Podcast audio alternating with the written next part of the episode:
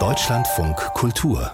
Rang 1 Charlie Hübner, ein Künstler, den die meisten von Ihnen kennen werden. Wenn nicht aus dem Theater, dann aus Ladykracher-Sketchen mit Anke Engelke. Aus Filmen wie Hände weg vom Mississippi oder Das Leben der anderen. Als Synchronstimme von Obelix, als Kommissar Bukow im Rostocker Polizeiruf 110 oder als Filmregisseur und Buchautor. Die aktuelle Ausgabe von Theater der Zeit titelt mit ihm als dem Superstar aus Neustrelitz und ein Buch, das gerade erschienen ist, nennt ihn den besten Schauspieler Deutschlands. Entstanden ist dieses Buch aus Gesprächen zwischen Charlie Hübner und dem Journalisten Hans-Dieter Schütt. Beide sind jetzt hier in Rang 1 zu Gast. Hallo. Hallo. Hallo. Herr Hübner, Sie sind aus Termingründen uns leider nur per Leitung zugeschaltet. Sie sind Jahrgang 1972. Heinz Strunk, Buchautor und Mitglied von Studio Braun in Hamburg, beschreibt Sie in einer Laudatio so, er kommt aus diesem Hardcore-MacPom-Milieu, der Vater Kneipenwirt, aber heute ist er der beste Schauspieler Deutschlands, ein klarer Geist, sagenhaft gebildet und dazu menschlich eine glatte Eins plus. Peter Kümmel nennt sie in der Zeit einen Wuchtschauspieler, der dem Geist des Hard Rock, der genussvollen Selbstverbrennung sein Künstlerleben verdankt. Und Hans-Dieter Schütt nennt sie bodenständig, einen Ambivalenzenartist, König und Kumpel, Prunkperson und Prolet, Banker und Bauer, Bulle und Bastard, ein Luftgeist mit Schwergewicht und so weiter und so weiter. Wie geht es Ihnen, dem Superstar aus Neustrelitz, mit all diesen Zuschreibungen? Also ich kann das letztendlich, äh, nehme ich das zur Kenntnis. Ehrlich gesagt bin ich da sprachlos, weil das sind ja Betrachtungen, die kommen von außen und die sind auch alle unfassbar charmant und freuen mich natürlich, aber letztlich geht die Arbeit weiter. Waren Sie leicht zu überzeugen von der Idee eines solchen Gesprächsporträtbuches? Also Lebenswerk ist ja noch nicht vollendet, dazu sind Sie ja noch zu jung. Ist das Ganze eher so eine Art Werkstatt Zwischenbilanz? Das am ehesten. Ich habe so eine Grundskepsis gehabt und bin dem Ganzen überhaupt nur entgegengegangen, weil ich Hans-Dieter Schütt ja als Autor ganz lange kenne und lese und gerne lese und glaube fast alle Bücher gelesen habe und äh, dachte dann, okay, das ist sozusagen die Basis, auf die ich mich einlassen kann. Aber es ist total bizarr, ehrlich gesagt, auch, dass sowas dann entsteht. Sie haben gerade gesagt, das ist irgendwie bizarr, diese Art von Gespräch oder so ein Buch zu machen. Was meinten Sie damit? Na, weil man geht in so ein Spiegelkabinett mit sich selber.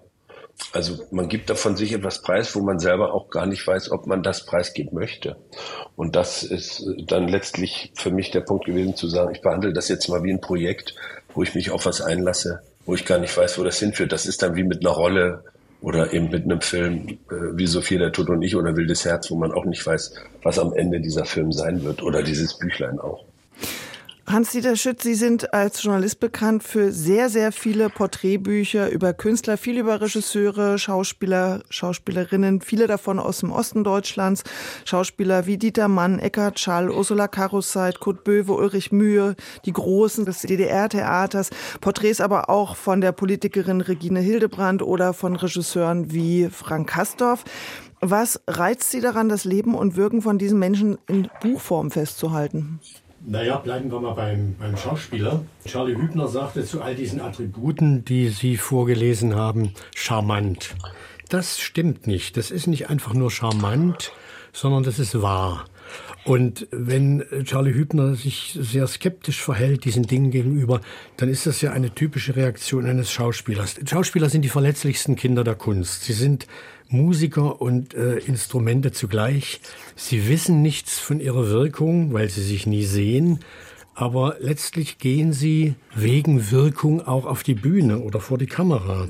Das ist eine Situation, vor der ich immer sehr staunend und auch äh, bewundernd und auch ängstlich gestanden habe. Und dann frage ich mich bei jedem Schauspieler oder bei jeder Schauspielerin, wenn sie spielen, woher weiß der das von mir? Ob er nun Shakespeare spielt oder Tschechow oder eben auch diesen Polizeirufkommissar. Und ich meine, wenn wir Parteien nehmen, die haben alle Flügel, aber es hat alles sehr viel mit Bodenhaltung zu tun. Und bei einem Schauspieler wie Hübner hat man das Gefühl, der steht auf einem Boden, aber es passiert etwas, äh, von dem man dann manchmal sagt, oh, jetzt ist ein Engel durch den Raum geflogen, obwohl Charlie Hübner nicht die Statur eines Engels hat. Und das ist etwas, was mich an diesem Beruf und an diesem Leben von Schauspielern wahnsinnig interessiert, wirklich auch fasziniert. Und Hübner ist eben einer, Sie haben es gesagt, diese Ambivalenz. Er ist eben Bauer und Banker. Und er hat eine Aura, in der einfach alles möglich ist. Und wenn ich das noch sagen darf, es gibt ja die alte Parabel, wenn man einen Tausendfüßler fragt, wie es ihm gelingt, sich mit tausend Füßen zu bewegen, und der Tausendfüßler redet darüber, dann wird es nicht lange dauern und er verheddert sich und er kann nicht mehr laufen. Hübner ist einer der wenigen Schauspieler, die mit einer grandiosen und faszinierenden Genauigkeit auch Theatergeschichte in sich aufgenommen haben. Also er ist einer der wenigen, die die Sinnlichkeit ihres Berufes bewahren und gleichzeitig sehr viel wissen über das, was diesen Beruf ausmacht, was welche Geschichte hinter deutschem Theater steht, wer da alles was schon gemacht hat, wer da alles was schon so gemacht hat, dass man selber sich auch relativiert. Und das war auch das Faszinierende in diesen Gesprächen, also wie er Theatergeschichte aufrief und gleichzeitig aber eben doch sinnlich naiv bei sich blieb, das hat mich beeindruckt. Charlie Hübner, wir können Sie jetzt gerade nicht sehen. Sind Sie gerade rot geworden? Äh, ich glaube nicht. Aber ich gucke ich guck, ich guck zuhörend aus dem Fenster. Und ich weiß ja, ja, das war ja wirklich auch Thema der Gespräche, gleich am Anfang auch. Und das hatten Sie, Herr Stütt, auch ganz früh gesagt, dass das für Sie auffällt. Und ich war halt totaler Nahe, ganz früh. Also als das Theater da war, in meinem Leben in Neustrelitz ging das ja los und dann eben relativ schnell Berlin und Rostock, äh, dann war ich besessen. Und das ist wahrscheinlich ein Teil meiner Persönlichkeit, dass ich dann so rumgrabe und suche und das alles verstehen will und kennen will. Und das äh, hat auch nicht aufgehört. das ist irgendwie ein Teil meines Wesens, ja. Und wie lief das dann ab? Also zwischen Mai und äh, August 2022 fanden die Gespräche statt in der Nähe von Hamburg. Waren das dann so lange Spaziergänge oder saß man so am Küchentisch und hat irgendwie Bier getrunken oder wie muss man sich das vorstellen? Also wir haben uns, ja, Herr Schütt, bitte. Nein, aber an Bier kann ich, doch an Bier kann ich mich erinnern, auch. Es waren Spaziergänge, es waren Gespräche am Tisch, es waren Gespräche in der Gaststätte und es war auch für mich ein schönes Erlebnis, Charlie Hübner bei einer Tonaufnahme für ein Hörbuch zu erleben, Uwe Jonsson, die Jahrestage in Hamburg, äh, wo ich auch Einblick bekam in die Akribie, in die Genauigkeit, auch in den eigentlich tödlichen Zweifel an einer Sache, an einem Punkt, an einem Komma, an einem Doppelpunkt, an einem Gedankenstrich. Und wie dieser Zweifel umgesetzt wurde dann in Ton, das war schon ein Einblick auch in harte Arbeit. Und da war auch etwas zu spüren von diesem Ursprung Hübner, dieses mecklenburgische, dieses absolute Verwurzeltsein, aber in diesem Verwurzeltsein nicht eng werden, sondern es eigentlich begreifen, als Welt. Und äh, Sie haben vorhin die großen Häuser genannt, an denen Hübner auch gespielt hat. Ich habe bei ihm immer das Gefühl, dass es keine Trennung gibt zwischen groß und klein und zwischen Welt und Provinz.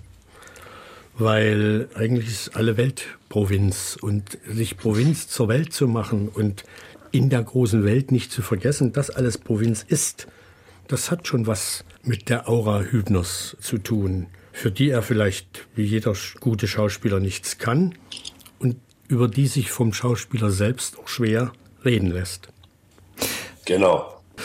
Ja, das, das fand ich jetzt gerade ganz schön, weil, Herr Schütt, das ist ja nicht so ein klassisches Interviewbuch, würde ich sagen, sondern das sind wirklich Gespräche. Sie geben in Ihren Fragen sehr viel vor. Das sind teilweise ziemlich philosophische Fragen.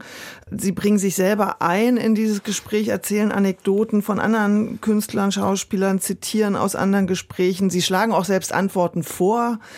Ist das für Sie ein Weg, sich auch selbst so einen Raum zu sichern in so einem Gespräch oder ist es eher der Wunsch, den Gesprächspartner ins Denken zu bringen? Es ist beides. Auf der einen Seite ist natürlich jedes Interview insofern die Höchstform der Bescheidenheit, weil man sich zurücknimmt und nur zuhört. Andererseits ist es wiederum eine Hochform der Arroganz, weil man in diesem Zuhören logischerweise auch selbst bildet und bastelt und ja doch für das dann zu entstehende Buch eine Art Zwei-Personen-Stück fertigen möchte, das auch aus Spannung besteht, aus kurzem, aus langem, aus Denken, aus Plaudern. Und das ist natürlich bei Charlie Hübner ein Erlebnis gewesen, wo vieles von selbst auf uns oder auf mich zugekommen ist. Und äh, wenn so ein Gespräch etwas ist, das einen Anfang hat, aber irgendwie nicht immer ein Ende, sondern so weiterführt und sich verzweigt und auch Anregungen gibt, da in dieser Sache weiterzudenken, dann finde ich das schön. Aber auf Seite 19, Charlie Hübner, da haben Sie auf eine sehr lange Frage von Hans-Dieter Schütt geantwortet mit dem Satz, Spielen heißt, aus dem Sichtbaren in etwas Unsichtbares gelangen zu wollen. Ist das nicht ein schönes Schlusswort für unser Gespräch? Tschüss, Herr Schütt. War das jetzt einfach nur ein Scherz oder war das so ein Moment, wo Sie dachten, oh mein Gott, wo führt mich das hier alles noch hin? Ja, das bleibt ja immer. Also das bleibt bis zum heutigen Tage, dass man, darüber bin ich am Ende froh, auch in der Begegnung mit Hans-Dieter Schütt, dass wir eben nicht versuchten, Setzung zu machen, sondern so wie unser Gespräch jetzt auch läuft. Jetzt interviewen Sie uns beide und wir kommen in so ein Floating und das finde ich die ehrlichste Form eines äh, assoziierenden Gespräches. Und da war es dann so, okay, man kann jetzt mal einfach so ein Ding meißeln und dann wäre das Gespräch auch zu Ende und mal gucken, was dann passiert. Man lernt sich ja auch kennen und das war ja relativ früh und war natürlich ein Spaß, aber auch ein bisschen ernst. aber, aber es ist ja hinter jedem gesagten Punkt ist ja auch schon wieder Platz für ein neues Wort.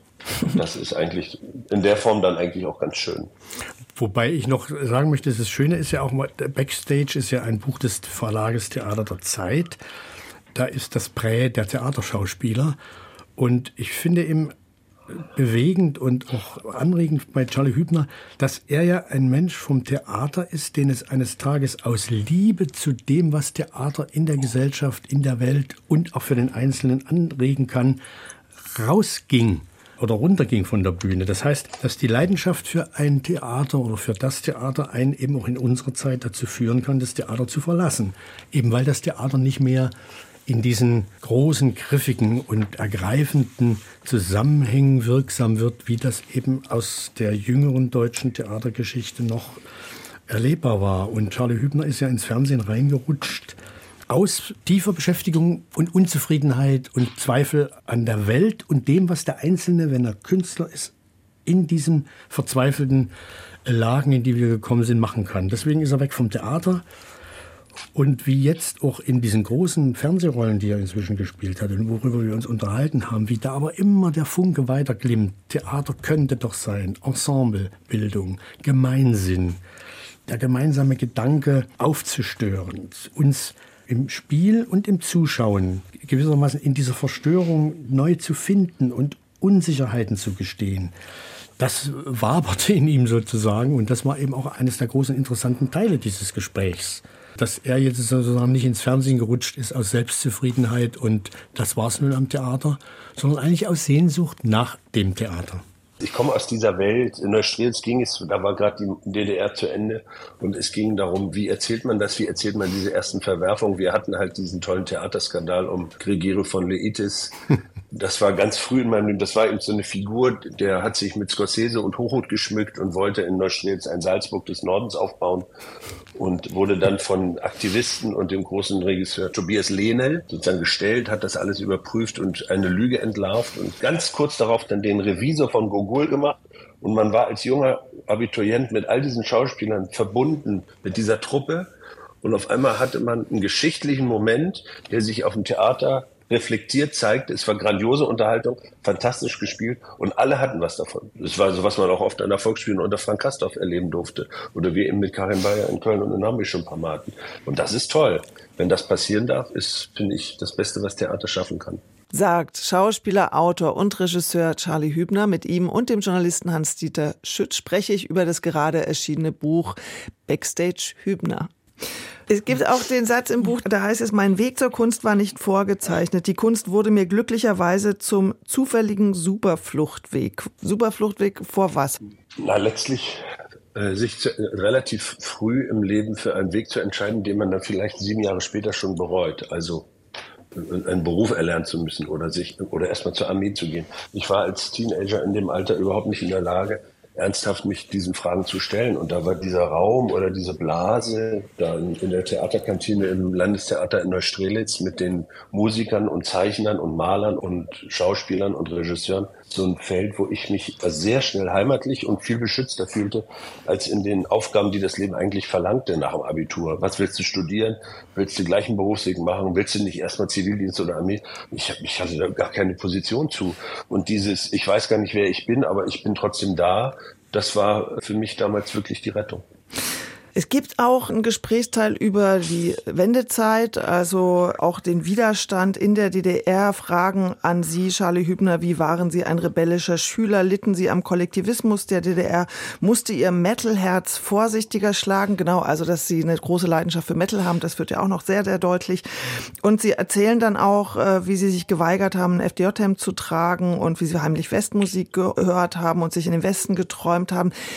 Sie, Herr Schütt, waren zur DDR-Zeit Chefredakteur der Jungen Welt mhm. und später Feuilleton-Chef des Neuen Deutschlands, also der publizistischen Organe der DDR und mussten wahrscheinlich aus Ihrer Position damals so DDR-kritische Stimmen oder so Interesse für Westmusik verurteilen. Ich habe mich gefragt, ob den Wandel, den Sie ja auch vollzogen haben, ob das auch ein Teil Ihrer Gespräche war, ob Sie sich darüber ausgetauscht haben. Das kommt natürlich im Buch nicht vor, weil da geht es jetzt um Charlie Hübner, mhm. aber mich hat das interessiert beim Lesen. Ja, natürlich. Ich habe eine völlig andere Entwicklung genommen in der DDR. Und die Tatsache, dass ich also Chefredakteur der Jungen Welt war, bedeutet ja, dass ich Parteijournalist war. Und mit der Wende oder mit dem Wende gleichzeitig Ende dieses Parteijournalismus eigentlich, äh, wenn Charlie Hübner auf andere Weise von der Rettung durch Kunst spricht, ich das auch erlebt habe. Also für mich war eigentlich die Rettung nach 1989 auch die Kunst und da speziell auch das Theater, wo ich mich also plötzlich Denkwelten gegenüber offen sah, die ich vielleicht vorher noch ja, aus Gründen, die mit so einer Frontstellung zu tun hat, in der das Denken irgendwann aufhört, äh, verurteilt hätte. Also früher habe ich auch Tschechow oder Shakespeare nur unter diesen gesellschaftskritischen Aspekten einer längst vergangenen Gesellschaft gesehen. Das änderte sich plötzlich. Und da haben wir vorhin über den Satz schon gesprochen. Plötzlich entdeckte ich, was haben die mit mir zu tun? Was haben die mit meinem Leben zu tun? Und da habe ich im Theater vieles gefunden, was eben auch zu dem führt, was Charlie Hübner gesagt hat, dass das Theater wieder zu etwas kommen müsste, dass diese Verstörungen, die wir zu Ende der DDR, gerade im Theater, im deutschen Theater, Heiner Müller etwa, erlebt haben, wieder aufleben könnte. Es ist doch so, meine, äh, Wojciech kauft die Erbsen, die er fressen soll, heute bei Lidl. Äh, Kohlhaas sitzt auf Guantanamo äh, und Iphigenie wohnt wahrscheinlich irgendwo unbemerkt im fünften Stock eines Neubaus. Und die großen Herren wie Catalina oder Caligula geben dem Spiegel Interviews. Also es ist alles beim Alten geblieben. Und da hat Kunst eigentlich bei mir dazu geführt, dass ich gedacht habe, also man ist nicht der und der. Wir wurden ja auch gerade in der DDR zu einer gewissen Klarheit der Person, sag mir, wo du stehst, erzogen man ist der und der, man hat den und den Standpunkt. Nein, es haben so viele Standpunkte in einem Menschen Platz. Und man ist nicht der und der. Man ist heute der und morgen der oder heute sogar der und der.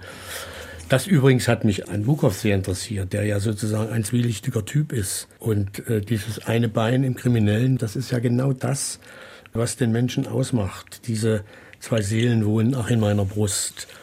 Und das auf sich an, rankommen zu lassen und dazu auch zu erkennen, wo man sich übersteigert hat im politischen Ehrgeiz, im journalistischen Ehrgeiz, wo man also versagt hat, wo man feige war.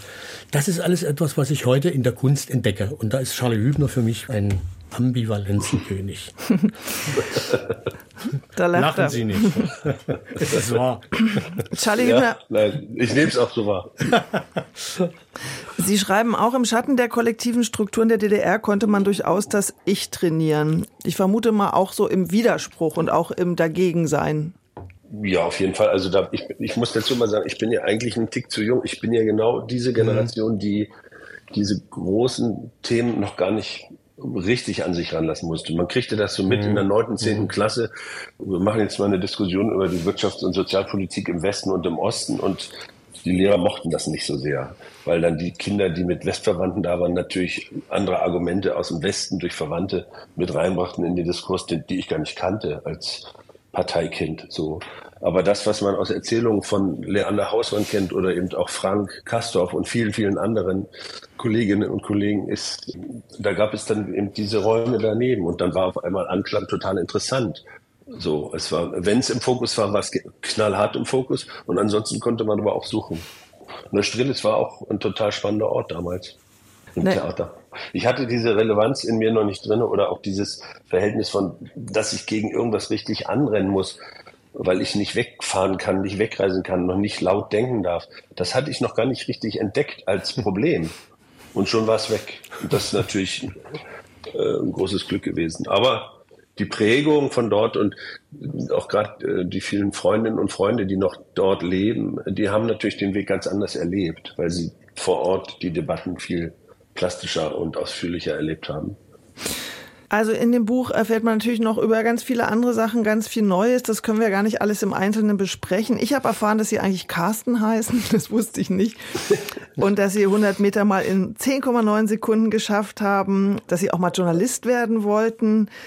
Gut, dass Sie Motorhead-Fan sind, das ist ja schon durch Ihr Buch bekannt gewesen, aber dass Sie auch Gustav Mahler total mögen. Und äh, ich habe auch entdeckt C.W. Stone King, den ich jetzt, äh, der klingt ja. ein bisschen wie Tom Waits, finde ich, und den ich jetzt sofort ja. die ganze Playlist runtergeladen habe. Danke dafür. Und ich habe auch erfahren, dass sie äh, Landschaften ohne Menschen fotografiert haben und den Molière eigentlich so den Autor der Stunde finden, den man jetzt ganz gut spielen sollte, den kompletten sogar. Und äh, das, wenn sie komplett frei wären, nur noch Uwe Jonsson lesen würden. Sie haben ja, das, da kommen wir jetzt eigentlich zum Anfang des Gesprächs zurück, Jahrestage aus dem Leben von Gesine Krespal. Äh, das haben Sie als Hörbuch eingelesen und das ist, klar, der kommt natürlich auch aus Mecklenburg, der Jonsson. Aber was ist es? Warum der Jonsson? Das ist ja auch wie so Schicksal. Du kriegst dann mit 18, 19 so ein Buch geschenkt. Das heißt Jahrestage. Und das ist wie so ein Tagebuch geschrieben. Und du, mit 18 Uhr fängst du das an zu lesen. Hast von dem Auto bis dann auch noch nicht viel gehört. Das war ja 1991, äh, 90. Und dann las ich den so los und habe ihn gelesen damals. Und heute weiß ich, also wir sind auch noch nicht fertig. Das ist ja auch der Grund, warum ich heute nicht in Berlin sein kann. Das Sie lesen ist noch. einfach äh, episch, ja ich habe das mit keinem anderen Text so krass erlebt, dass man wirklich, dass er einen trägt, wenn man den Rhythmus von ihm findet und einem wirklich während des Lesens und des Formulierens und des gestischen Spiels man assoziativ bereichert wird. Das ist wirklich erfüllend. Aber Sie haben sich nicht vom Theater jetzt endgültig verabschiedet, sondern wir werden Sie wieder auf der Bühne sehen, hoffe ich. Unbedingt, unbedingt. Also ja, es laufen ja auch Pläne und das ist ja dann immer mit so einem Vorlauf von anderthalb Jahren so. Aber Karin Bayer und ich schnacken miteinander. Dann die letzte Frage an Sie, Hans-Dieter Schütt. Was ist denn Ihr nächstes Porträtbuch? Wer steht denn an jetzt als nächster Interviewpartner? Ich habe jetzt noch ein äh, Porträtbuch gemacht mit dem letzten Brechtschüler BK Tragelehn. Und das ist erstmal das, was jetzt ansteht. Dann wünsche ich viel Erfolg beim Schreiben und für das Buch Backstage Hübner, ein Porträt des vielseitigen Künstlers Charlie Hübner mit vielen Fotos, erschienen im Verlag Theater der Zeit. 181 Seiten kosten 18 Euro. Und ich danke ganz herzlich Ihnen beiden, Hans-Dieter Schütt und Charlie Hübner, für das Gespräch. Danke für die Einladung. Danke. Ja, und der erste Spielfilm in der Regie von Charlie Hübner, der kommt im Herbst in die Kinos. Sophia, der Tod und ich, nach dem Bestsellerroman von T.S. Uhlmann.